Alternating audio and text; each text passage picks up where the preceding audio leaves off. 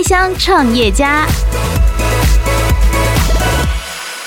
一开始冲的时候，你只要厘清你到底为什么要做这件事情，他会带着你往前冲。我不管在任何遇到什么挫折，还是不知道该怎么办的时候，我都会回想我的初衷，让初衷带着你往前走。那另外一个是，我觉得最近还开始体悟到的是要不断的思考。启蒙现在有蛮不错的商业模式，或者是行销招生上还算顺利。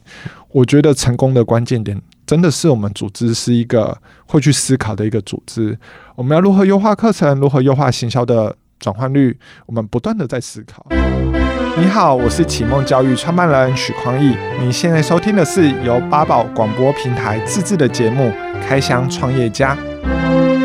欢迎收听八宝广播平台自制的节目《开箱创业家》。你好，我是阿哲。希望在每一集的节目当中呢，都让你对于生活有新的想象。或许有很多的朋友都一定有类似的疑问：你选的科系是不是自己真的有兴趣的？明明很喜欢的东西呢，但是到了大学之后，哎，却和当初想象的截然不同。那今天来到节目当中的这位创业家，他所提供的这个创新服务呢，就要来协助高中生避免遇到相同的问题。马上来欢迎这位创立启梦股份有限公司，来帮助同学找到自己兴趣的创办人许匡义 Curry。你好，Hello，各位听众朋友，大家好，我是启梦的创办人许匡义，你们可以叫我 Curry。Curry，我想开启梦想啊，启梦，你们是一个教育机构吗？嗯、对，我们是一个教育组织，可以这样想象好了，是一间补习班。可是教这间补习班不是传统补习班，是而是陪伴高中生进行科系探索，可以这样理解。那是不是跟我们来介绍启梦所提供的服务？然后你们的服务形式有很多种嘛？跟大家来介绍一下。好，这个真的是很多人的想象，就是一个科系探索组织到底怎么运作的？对，那因为。因为我曾经是一个选错科系的学生，所以我是把我过去的呃选错科系的经历，然后转换成我们的服务模式。嗯哼，所以我们的服务模式是系统化的科系探索方法。是，什么是系统化呢？它其实有三个架构。第一个。求广，带领学生广泛认识科系，因为我们发现很多的同学系知道的选项太少。阿哲，你要猜猜看吗？全台湾的科系有几个种类？教育系算一种哦，机械系算一种，医学系算一种，总共有几个种类？应该至少个二三十种吧，二三十种啊！好啊，告诉你答案喽，答案是两千八百多种，哇，超多的吧？是，所以很多的高中生他们平常没有机会接触到那么多的选项，然后有可能就错过了。嗯，所以我们会先带孩子求广，让他知道说原来科系选项有这么多。嗯，那我们的实物上的做法是我们会地毯式的介绍这些科系的类别，让他知道说原来这些类别的差异是什么，这些内容是什么，这是求广。第二步骤是求生，因为我们发现很多的高中生对于科系都有一种过度美好的想象，嗯、所以我们会带他了解科系的真实的样貌以及美丽与哀愁。嗯嗯，所以我们食物的做法会带他去，比方说达人见面、科系体验活动，让他真实的了解这个科系的内容。最后一个步骤是求透，发现很多孩子在选未来方向的时候，会比较是用一种薪水或者是出路在思考，可是就有点可惜，所以我们会。用五个标准来协助孩子厘清，比方说热忱、能力、个性、生活待遇，还有关心的事情，让孩子可以综合评估。嗯、那我们应用系统化的探索方法，就开发出不同的服务形式，比方说有寒暑假的营队，嗯、然后有科系探索的家教班，用家教的方式陪伴。比较被动的孩子，然后还有科系探索的工作坊，让我们可以跟学校合作，去到各个县市的学校举办工作坊。是不是有一些教育机构它有做类似的东西？我觉得目前市场上有很多的做法，比方说有测验型的性向测验啊，或兴趣测验，或者是网络上也有一些资料，然后也有一些就是在协助探索的一些教育机构。嗯，那我自己觉得最大的差别是。因为我是一个选错科系的人，嗯、所以我是以学生当做中心，嗯，然后去开发。如果这位学生要真的找到方向的话，他需要什么体验？嗯，他需要什么课程体验？真实的体验。对，所以我们跟性向测验不太一样。性向测验可能是根据你之前的一些状况，可是他没有让你体验。嗯，然后可是有趣的事情是，很多孩子体验完、了解完才发现，原来这个科系跟他想的不太一样。嗯，好，那我们跟其他组织的差别是，一般的组织可能是邀请各行各业的讲师来，那我们发现这样会有一个很大的问题是。孩子的程度有时候会跟讲者有时候有很大的一个鸿沟在，嗯、所以学生的吸收效果不见得那么好。嗯、所以，我们启梦的那个系统化探索课程是真的非常贴近国三升高一，然后高中生的水准，然后让他们有最好的吸收的效果的。嗯、所以，这是我觉得我们启梦很特别的优势，是课程的程度是非常贴近学生的。嗯哼哼 Kerry 你过去也是学教育的吗？怎么会想？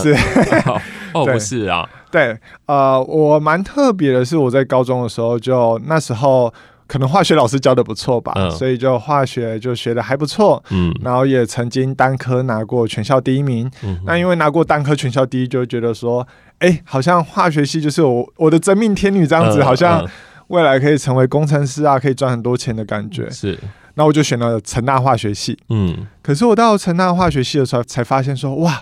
化学系跟我想的不太一样。嗯嗯，高中的是比较是填鸭式的化学，就是教你理论完就去解题。那时候的情境只要这样子。可是大学是非常抽象的。嗯，比方说，我曾经就是推导一个公式，我推了一个小时，然后把公式推导出来了，然后才发现，哎，我到底在干嘛？我会觉得我好像在浪费生命这样子。所以我后来发现，哇，原来科系真的跟我想象的不太一样。嗯，所以也因为这样的经历，所以到了研究所的时候才创办启梦，希望解决。台湾选错科系的问题，所以我们也不是一个单纯的企业，而是我们是社会企业。我们想要解决的是社会的议题。嗯哼哼。可是就像你刚刚说到的，哦，大学的科系有那么多种，那你在设计课程的时候，也就是要非常多元喽。那一般一位学生，他对于自己想要学习的东西有兴趣。或者是他甚至完全没有概念，你们要怎么切入？还是他全部这些东西都要接触？那不是就要花好多好多的时间吗？对，所以我们是一个呃很有策略的在进行这件事情。嗯刚刚讲有科系有两千八百多种，那的确学生真的就探索不完。嗯，那我们怎么做呢？就其实这些科系它有把相似的科系分成一小组、一小组、一小组。嗯，这个一小组叫做学类类别的类。嗯，嗯，那这个学类的话，刚刚讲有两千八百多个科系嘛，它会分成一百二十五个学类。哦，那这一百二十五个学类就刚刚讲的小组小组。那这个小组小组之间又分成把相似的又分成一个大类，这个大类叫做学群。嗯，所以就有什么教育学群、管理学群。那我举个例子来讲，管理学群是一个学群嘛，下面就有什么行销管理学类、运输管理学类、文化管理学类。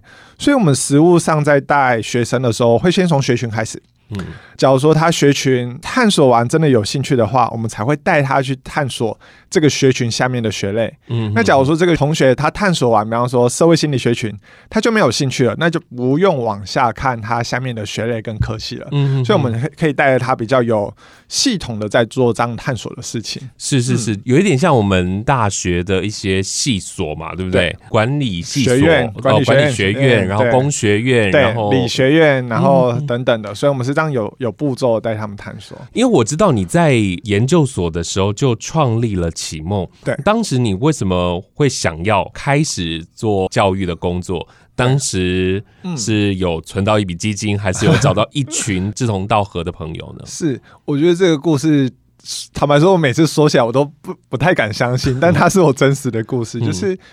我创业，坦白说没有太多的准备跟规划，而是一个刹那。是那一个刹那，是因为我读的是台师大的教育政策研究所，在硕一的时候，硕士一年级。然后那时候台北有一个教育的展览，叫做杂学校。是那杂学校的话，等于说他会邀请很多的教育组织，然后在一个类似展览的地方，然后去宣传他们在做什么事情。嗯、然后那时候因为读教育政策研究所嘛，所以想说，哎，我既然都读这个研究所了，嗯、照理说应该要去逛逛。嗯，然后就逛着逛着的时候，我就看到哇，好多的组织在为教育努力。然后那时候其实是非常感动的，就觉得哇，台湾未来的教育应该有一些救。是。然后就走着走着，就是我不是基督徒哦，可是，在走着走的过程中，我好像听到我内心有一股声音，就说：“你就试试看吧。”嗯哼哼。就那一个声音，然后我就想说，好，那我就试试看。所以，所以很特别哦，我没有钱，我没有钱，然后我没有人脉，我没有规划，我也没有专业，我也没有什么东西。嗯，我真的就那一个想法，然后就开始创业，然后一路走到现在。Podcast 首选平台八宝 B A A B A O。让你爆笑，也让你感动。快到八宝发掘台湾最生动的声音。可是创业有这么简单吗？说创就创，又不是去接一个家教。哦、嗯，那时候坦白来讲，我是觉得会比较像是社团，嗯，比较像社团。就是那时候说一，然后有这样的想法，所以我那时候就是一个目标，我想要解决台湾选硕科系的问题。可是我没有钱，我没有人脉，怎么办？那那时候就是在杂学校继续逛，然后刚好逛到台大有一个社团是在研究社会企业的，嗯，然后就他就我就跟他讲我有这样的创业的想法，然后他就说，哎，那很好啊，那我们刚好最近在找合作的单位，那你要不要来我们社团？嗯然后简报你你们在做什么，然后看看有没有伙伴愿意加入。所以我们那时候是这样找到第一批的伙伴，然后的确一开始的时候因为没有商业模式，没有什么服务，然后也没有专业，所以我们那时候。比较像是社团这样子开始打底，嗯、所以我自己觉得创业也不一定一开始就要就开始有商业行为，也不一定，而是你开始研究某件事情。所以我们那时候比较像是从一个社团，然后慢慢的累积专业，慢慢累积一些商业模式，然后这样子慢慢的蜕变跟进化到现在的模式，这样子。嗯哼，嗯，你还记得你那时候的第一个学生你是怎么找来的吗？然后你怎么说服家长把这个小孩交给你？那时候真的蛮特别，因为那时候我们完全没有第一批的学生，所以那时候就呃做了传单，嗯，然后呢就是到了高中生的门口发，嗯，然后还蛮有趣的。我在发的过程中还听到有一些俄语。你们是不是诈骗集团啊？为什么？而且那时候因为是非你组织嘛，所以免费。所以那时候发传单，然后说：“哎，我会带你探索科系，还免费。”很多家长都会觉得你们是不是有什么诈骗行为，所以才前面的这样免费行为。然后那时候就发发发，然后我们那时候的确很辛苦，发了。去了五六间的学校，发了八百多张 DM，然后那时候还是真的有一位同学相信我们，所以他后来成我们第一位学生，这样子还蛮特别的。当时怎么去说服学生？我因为因为其实真的有很多的大学的补习班啊，他们也会给一些学生建议，然后也会帮他们做性向测验。那启梦的差异性呢？我觉得那时候第一位学生就是还蛮特别，那时候真的是跟他聊天，就是因为我很讨厌推销，所以就真的跟那一位同学聊，然后就说：“哎，同学，你现在高几啊？”他说：“高一。”那你你未来会想要读什么自然组还是社会组吗？哦，我想要往社会组。那那你未来，那你目前有什么目标科系吗？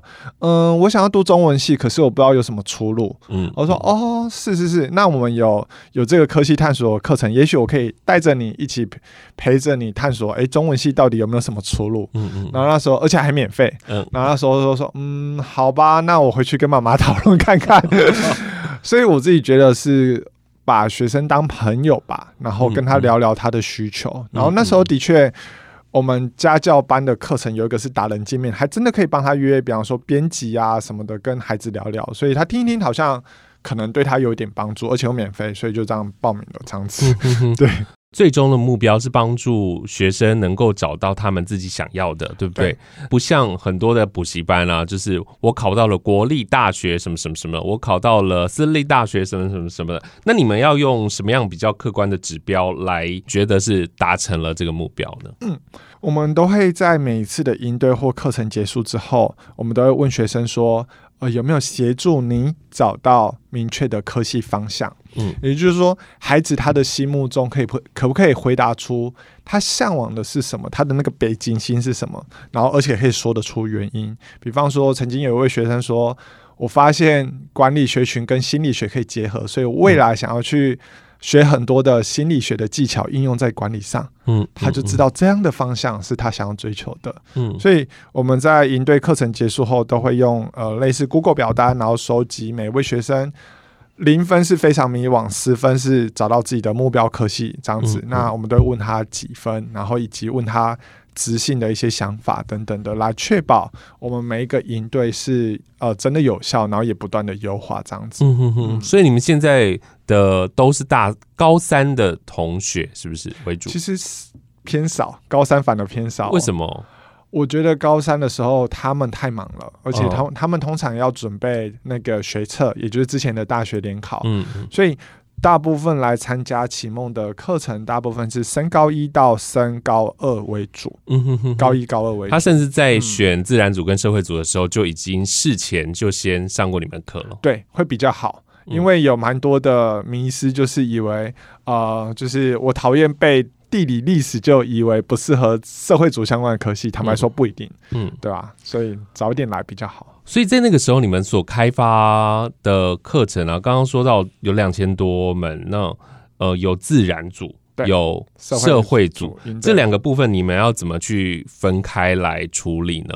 嗯，我们就是有自然组的营队，也有社会组的营队，所以就是让他们选择他们想要探索是哪一个领域。那但是最近就很常问到，哎、欸，我我孩子完全迷惘，到底要怎么选择自然组营队或社会组营队？那我们的建议方式是，目前有一些网站有可以让学生大概大概知道科系的内容。那这两个网站分别是大学问问题的问，还有 Colego C O L L E G O。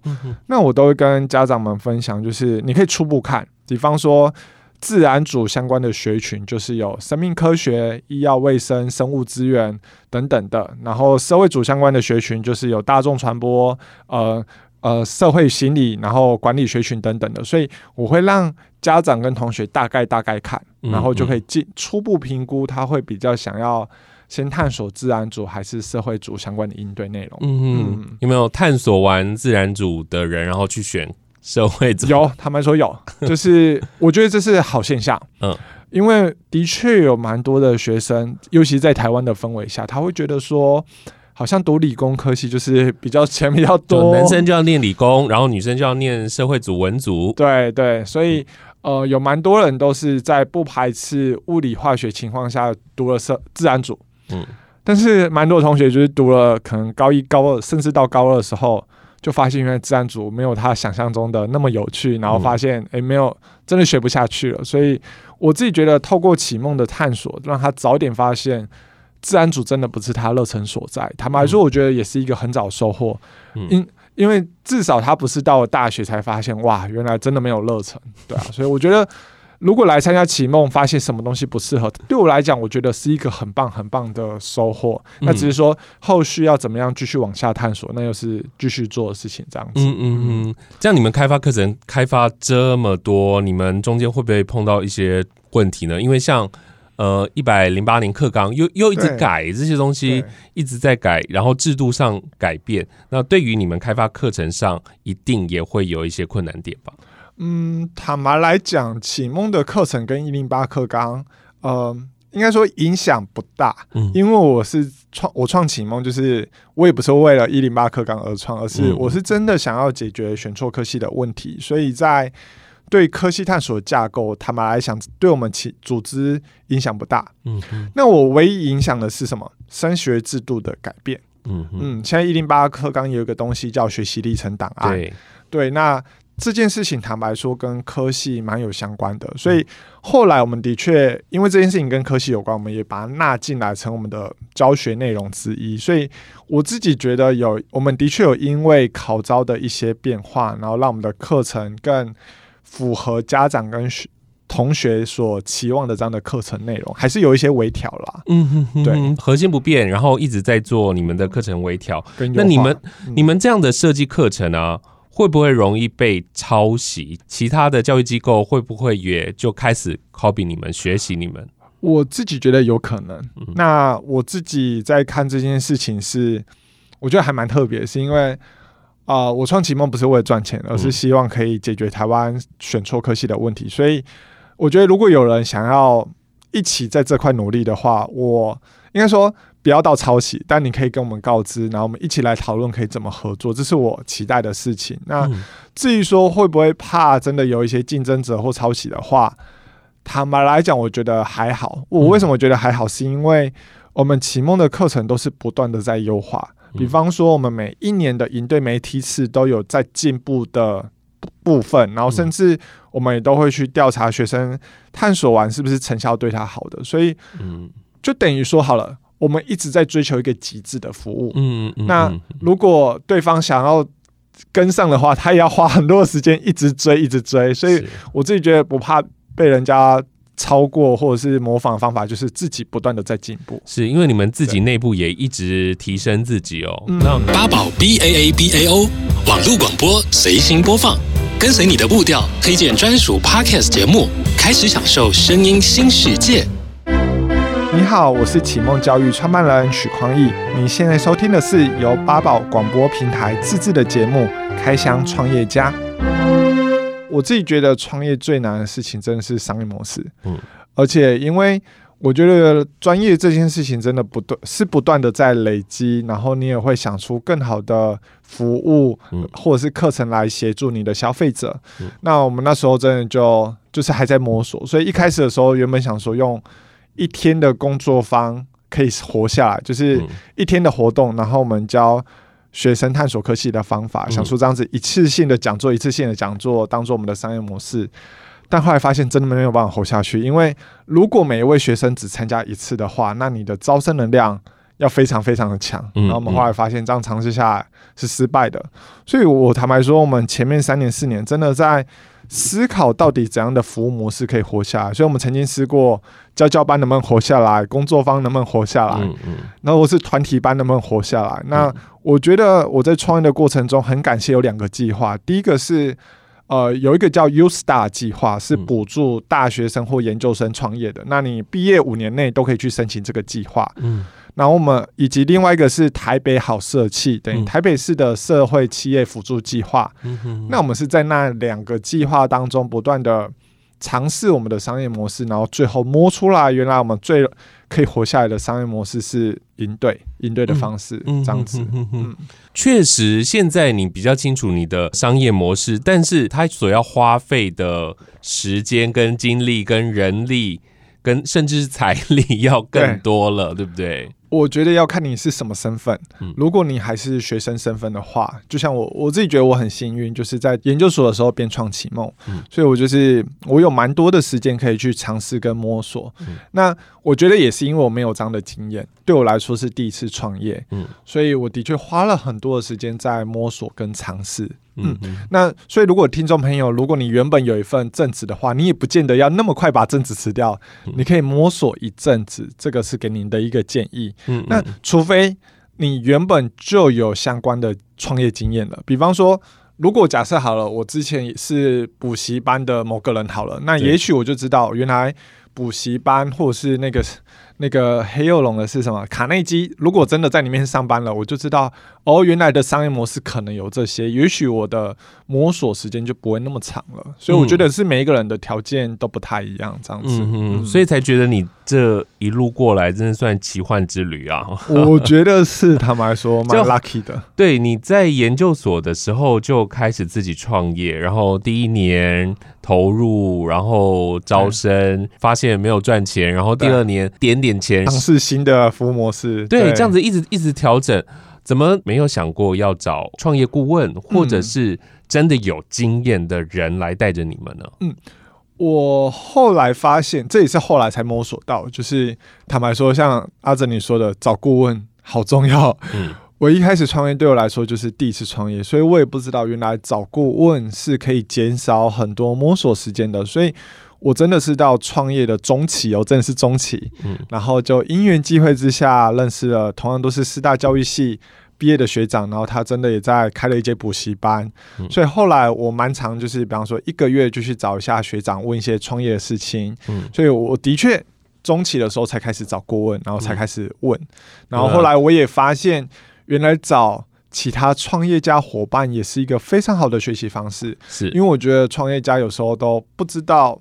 前面的路是到底要怎么走？对，那我觉得找一些创业家朋友聊一聊，有时候那个路反而会越来越清晰。所以我还蛮感谢曾经跟什么城市浪人聊，或者是呃跟那个 One Forty 聊。对对对，我觉得有蛮多收获都是在聊过程中才学到的。一定啊，因为一开始切入的时候，真的。不知所措，对不对？对，啊，你只能用你自己自己有的一点点对对 know how，对不对？就你讲在玩社团的感觉，当家教的感觉。那现在四年了，启梦的团队的组成有哪些？然后负责哪些事务呢？嗯，我们目前核心伙伴最核心的话是三位共同创办人。嗯，那呃，我的话是负责行销，然后有另外一位伙伴是负责行销跟呃行政，行政财务主要是他负责的。嗯嗯，然后有另外一位伙伴负责课程，所以有点像是黄金三角的概念。嗯嗯，那我们也有一些兼职的伙伴，兼职的伙伴呃就是学生兼职这样子，所以等于领 part time 的薪水。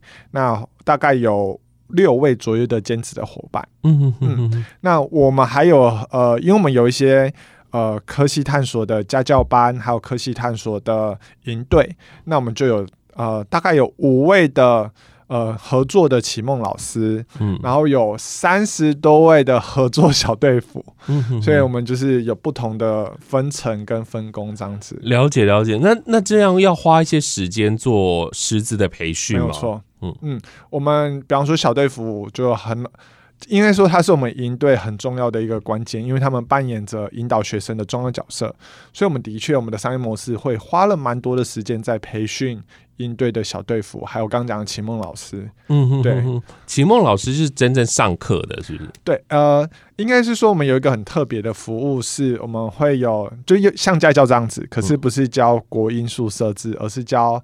科技探索，嗯，那等于一个礼拜陪伴孩子一次，哦、然后一次两个小时，嗯、那是一个完整的探索课程。那等于说，我们招募大三、大四有意愿的呃大学生来，然后我们培训他们，然后他代表启梦去上课，然后我们再进行分论这样子。嗯哼哼。启梦从二零一七年到现在四年多的时间，当然课程一直在优化，当然你自己在经营上也有一些调整哦。对，那你对于启梦未来的这个目标上有什么样的计划？然后你想要做到什么样的一个规模呢？我觉得任何创业都要回归到你的初衷跟愿景。嗯嗯，初衷的话有点像是坏，你为什么做这件事情？然后愿景的话有点像是。你期望，比方说两年、三年、五年、十年之后，你有怎样想象的画面？那我自己觉得，我的初衷是我曾经选错科系，那很多的高中生可能没有意识到这件事情很重要，所以我真心真心的期望是，如果有机会的话，我希望全台湾每一个县市都有启梦的据点，比方说启梦台北、启梦台南、启梦花莲等等的，让。这些同学或家长，只要他们有科系探索的需求，我们启梦的服务都可以陪伴在他的身旁。这是我想象的一个愿景。嗯、所以，我自己觉得启梦虽然刚刚讲完，我们创业到现在四年多，那我觉得台北的地点快要可以就是 balance 了。嗯、那当我们台北活下来之后，也许就可以把这样的商业模式复制到其他的县市。这是我们的。嗯接下来的可能是下一步的规划，这样子。嗯哼哼，了解了解。我觉得这样的规划还可以更更大，我不单单只是给高中生。哦、就像你刚刚说的，有我们身边有好多的上班族，他找不到目 标，啊、有没有提供这个已经进入社会啊，或者是已经选错科系的人？我觉得这个也是可以努力的方向哦。嗯，我自己觉得台湾在生涯。这件事情上还有很多努力的空间。是啊，那，那不过也坦白说，跟那个阿哲分享，就是其实国中我们是高中嘛，对不对？嗯、国中、高中、大学、职场上。其实都有相对应的在协助生涯探索或者是呃咨询的组织，对，都有都有，所以也不一定要来找我们啦，就其实可以找其他的组织这样子。对，好好好。那最后，其实我也想要了解一下，就是其实你这样子一路创业过来啊，从学生就开始创业，过程你一定有一些心得。觉得创业应该要准备哪一些 know how？呃，我有两个观点。嗯，第一个观点是。一开始冲的时候，你只要厘清你到底为什么要做这件事情，嗯、就是那个初衷很重要，它会带着你往前冲。所以我不管在任何遇到什么挫折，还是不知道该怎么办的时候，我都会回想我的初衷。嗯、那你就想想看什么样的抉择，让会让你的初衷更符合你的初衷，然后让初衷带着你往前走。这是我对于一开始创业的时候的建议。嗯，那另外一个是我觉得最近还开始体悟到的是。要不断的思考，因为我发现有时候创业家或是上班族很长就是太忙了，然后就没有时间好好的深度思考。那我自己觉得启蒙现在有蛮不错的商业模式，或者是行销招生上还算顺利。我觉得成功的关键点真的是我们组织是一个会去思考的一个组织。我们要如何优化课程，如何优化行销的转换率，我们不断的在思考。所以，呃，当你真的有初衷往前冲的时候，你也不要忘记停下来思考，什么样的商业模式可以让你活下来，什么样的服务是消费者需要的，嗯、那什么样的价位是他真的够痛，痛到愿意付那么多钱给你，嗯、那个真的要去思考，或者是甚至去访谈。我觉得思考蛮重要的，一直思考，然后要一直解决问题，对不对？对，对。你在这个创业的过程当中，你觉得碰到最大的问题是什么？最大最大的问题哦，我觉得坦白说，我是我觉得商业模式，嗯，比方说我们课程的时间，比方说是一天吗？还是三天、四天，还是两个月、一个月？嗯，它的服务形式就不太一样。嗯，然后再来你的定价，嗯，对，然后还有嗯，怎么？学是不是符合学生能接受的？嗯、所以我觉得还蛮难去定出来的。嗯、那我后来真的是，我觉得有几个关键点啦。一个就是刚刚讲的 U Star 或是台北市社区辅助计划，嗯、有业师不断的引导我们思考跟调整，嗯、我觉得蛮蛮好的，让我们加速思考这件事情。然后后来我们也真的做了市场测试，比方说我们其实有营队跟团体班，其实教内容差不多，嗯。可是我们真的市场测试下来，发现团体班其实可以想想看啦，高中生你要让他在学习中付费再参加另外一个课程，超难，嗯、因为他们就有呃社团啊，有一些考试要准备等等。后来发现，哇，寒暑假那个报名人数真的是平日的几几百倍在，在是这种对比哦，几几个个位数跟几百个人在报名，哦、所以我们就发现哦，原来市场上测试下还是。营队会比较是我们可以活下去的方式。嗯哼哼，好，今天真的很开心能够邀请 Curry 来跟我们分享这么多，因为从当初的零到一真的是非常非常的不容易哦。对，那当然市场上也不是像我想象中的那么容易哦，就不是一般的补习班，其实要开一家这个教育的机构啊，一定要。为学生着想，你只要为学生着想，你的这个市场就会打开来，对不对？嗯，我觉得真的要了解，好好的去了解学生跟家长的心声。我们在这一块，其实应该说还有很多努力的空间，但我们是还蛮扎实的在做。就是每次课程完都会问。家长他们有没有对营队的一些建议？然后发现很多东西都是我们没有想到的，真的要问消费者才知道。嗯哼哼，真的，我也希望在未来啊，这个启梦能够越做越大，真的到每一个据点都有你们，然后同时呢，把你的理念把它传递出去，嗯、然后希望真的未来大家都不要选错科系，这样希望你旁边的同事都是可以跟你一起享受在工作当中的。对啊，每一个人都我我自己相信啊。每一个人如果有找到自己的热忱的话，他就有点像是星星的感觉，从原本暗淡的，然后变得亮起来的星星。那当全台湾哇，每一个人的星星都被点亮的时候，我相信台湾的风景会更漂亮。说的真好，今天非常谢谢 Kerry，谢谢你，谢谢阿泽，谢谢各位听众朋友。Podcast 首选平台八宝 B A A B A O，让你爆笑也让你感动，快到八宝发掘台湾最生动的声音。